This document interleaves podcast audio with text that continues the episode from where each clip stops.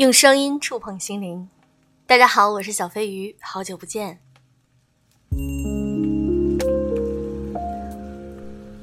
我现在做节目比较随心，不忙的时候呢，我就会想起来做一做。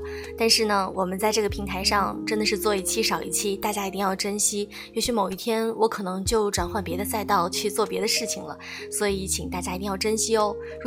如果我有其他的动向，我会在我的朋友圈里发出，跟大家说一声，可以添加我的微信小飞鱼零三零六。那么这个社会，女性们都开始觉醒了，大家也都了解到，情感只是生活的一部分，搞钱才是最重要的。那我们今天来分享一篇很好的文章，来自于作者庆哥，从穷到富的中年女，刻意经营什么人设呢？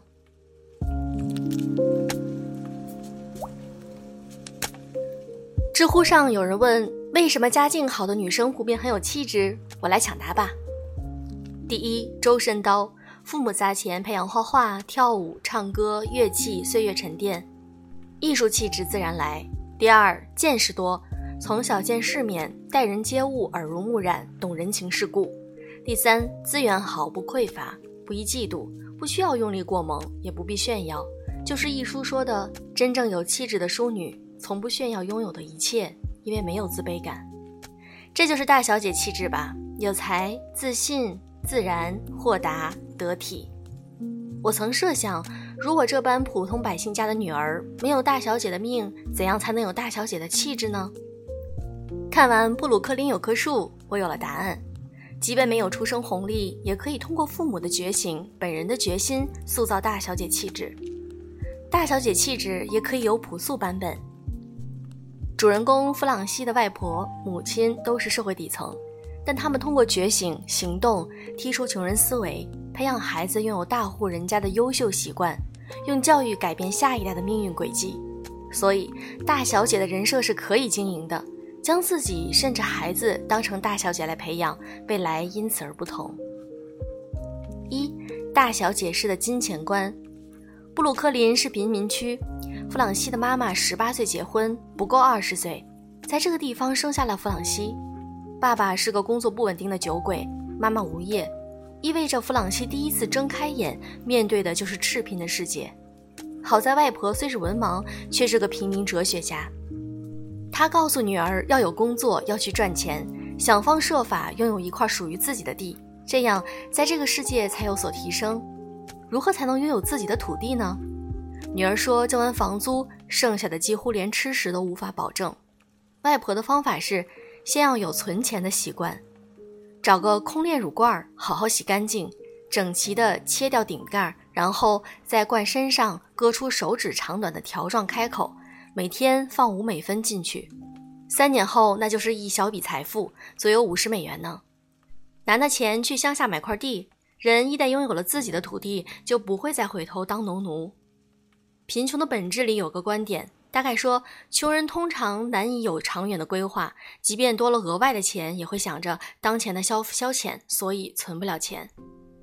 穷人只关注眼前能挣到的每一分钱，花能花的每一个硬币，路越走越窄。当一个人有了存钱的决心，哪怕只是存一点点，已经是脱贫的曙光。弗朗西的母亲做了存钱罐，一美分一美分的存。像资本家榨取剩余价值那样榨取每一笔开支，跟肉贩讨价还价，买面包货比三家，存钱罐的肚子渐渐变大。有了这个傍身，孩子生病不至于没钱看医生，搬家不至于请不起搬运车，对未来的生活、孩子的教育有种掌控感。大小姐思维就是要有点拜金主义，保持一种有钱的感觉。想起李嘉诚的一句话。他说：“这个世界是不断变化的，所以他要保持有现金的状态，可以随时调整投资方向。有现金才有自信心，要像大小姐一样置顶搞钱能力。下一个百万富翁就是你。”作者搜集了北美的千万富翁的资料，得出结论：有钱人可以把他们的钱管理得很好，穷人则很不懂得管理他们的钱。无论收入多少，都可以尝试理财。每天像弗朗西的妈妈一样，强迫存钱，投资未来。好的人生，奖薪也要奖金。每一位大小姐都是千金本身。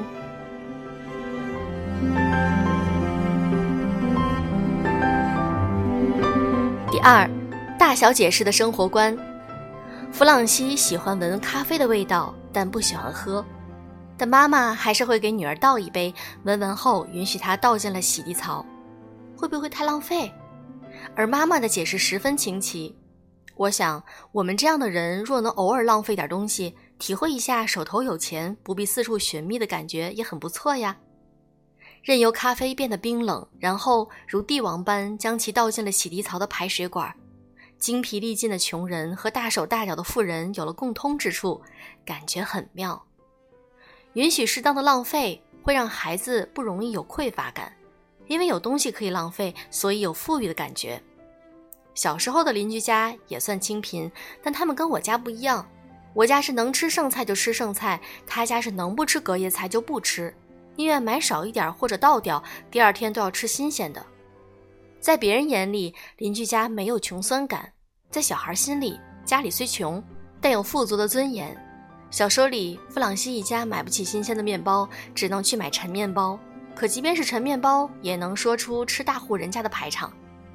他母亲会拿一些陈面包倒上开水，把它变成面糊，然后撒盐、胡椒、百里香、洋葱末，蛋蛋便宜时还会加个蛋，最后整个放进烤箱里烤。面糊很好吃，热乎乎的，美味可口，回味无穷。吃剩下的部分切成薄片儿，第二天就熏肥肉煎着吃。他们一家没什么钱，但是会生活，单调的食物也能变成美味的花样来。这样的体验值比起富人也差不了多少，至少会感觉富足。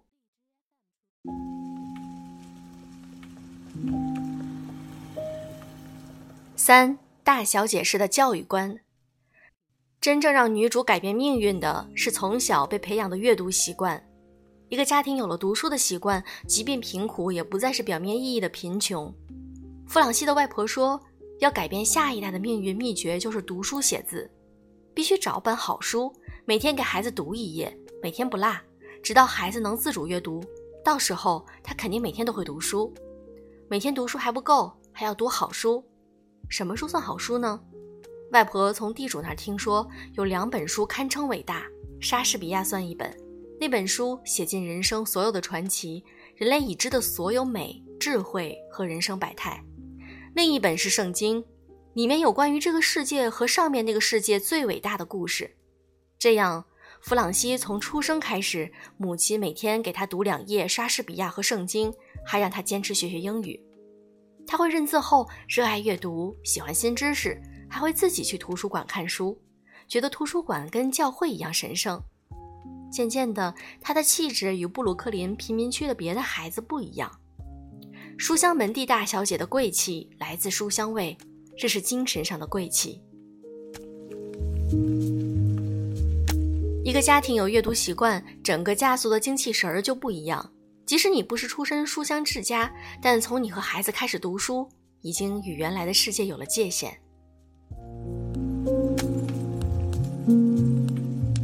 四大小姐式的外在观，弗朗西的父亲很注重衣着，这来自于他奶奶的衣着习惯。虽然爸爸小时候住在该区最破旧的房子里，但是这家的男孩却是附近街区穿的最好的。烫衣板一直架在厨房，总有人在晾裤子、领带或衬衫。爸爸和兄弟们穿鞋擦得锃亮，走起路来健步如飞。每个人的裤子都挺阔贴身，帽子神气活现戴在头上，因此街道附近的邻居没有人看不起他们家。甚至觉得这家的孩子体面、帅气、干净，是贫民区里的骄傲。即便陷入困顿，也要大方得体，至少精神面貌要呈现一种不落魄的状态。朋友说他小时候也不富裕，但妈妈是裁缝大拿。亲戚送的旧衣，妈妈总会拿出来再改装，在前胸缝制一个蝴蝶结，在袖子上钉个珠片，令衣服设计眼前一亮。他因为经常穿得漂漂亮亮，滋养了审美眼光，也挡了不少烂桃花。因为搭配有质感的衣服和包包，让自己看起来很高级，想追你的人觉得你见过世面，不敢糊弄你。衣着不低人一等，心气儿也就不低人一等。其实大小姐的人设是什么？就是要有大小姐的精神世界，大小姐的精神面貌，大小姐的生活态度。你没有小姐命，但可以创造小姐的运。置顶赚钱，好好读书，用漂亮的生活态度支棱起对美好的向往。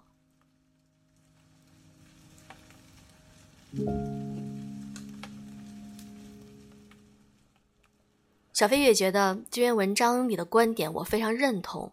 首先，我们要学会搞钱，搞钱的能力绝对是在我们现阶段的社会中最重要的能力。然后就是要不停的提升我们的内在气质，不论是我们的学业，我们要继续的精进，让我们的学历变得更加精彩；还有就是要让我们多读书，读好书，让自己的这种气质由内而外的散发。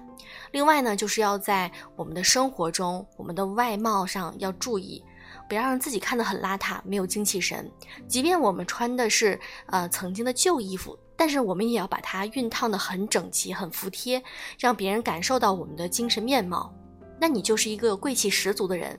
这个贵不是来自于这个呃衣服，或者说我们背的包的价值、价格，而是来自于我们自身、我们自身的气质和我们穿出的所有的衣服的这种感觉。那好，今天的节目就是这样。如果给你带来了收获，请你记得点赞、评论、转发，爱你们哦！我是小飞鱼。